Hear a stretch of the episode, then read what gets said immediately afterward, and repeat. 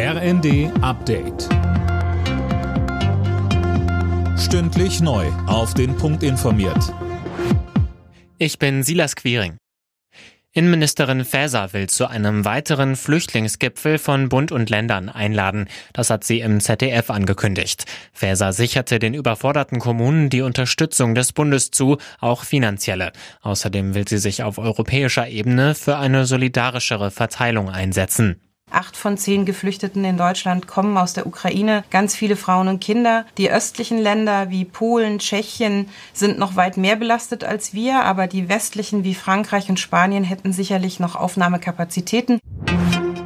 Die Streiks bei der Post gehen in die nächste Runde. Verdi hat die Postbeschäftigten bundesweit für heute und morgen zu Warnstreiks aufgerufen. Schon im Januar hatten zigtausende Postbeschäftigte für mehr Geld gestreikt. Millionen Briefe und Pakete kamen später.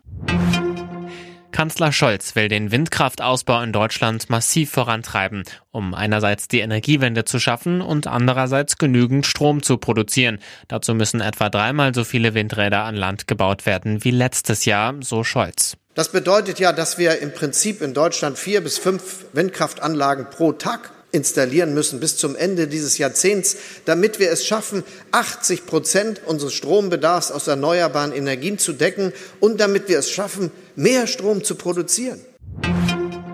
Der FC Bayern steht wieder an der Tabellenspitze der Fußball-Bundesliga. Die Münchner haben in Wolfsburg mit 4 zu 2 gewonnen. Zuvor hatte Bremen in Stuttgart mit 2 zu 0 gesiegt. Hoffenheim reagierte am Tag nach der deutlichen Niederlage in Bochum. Nach Kickerinformationen wurde Trainer André Breitenreiter freigestellt. Alle Nachrichten auf rnd.de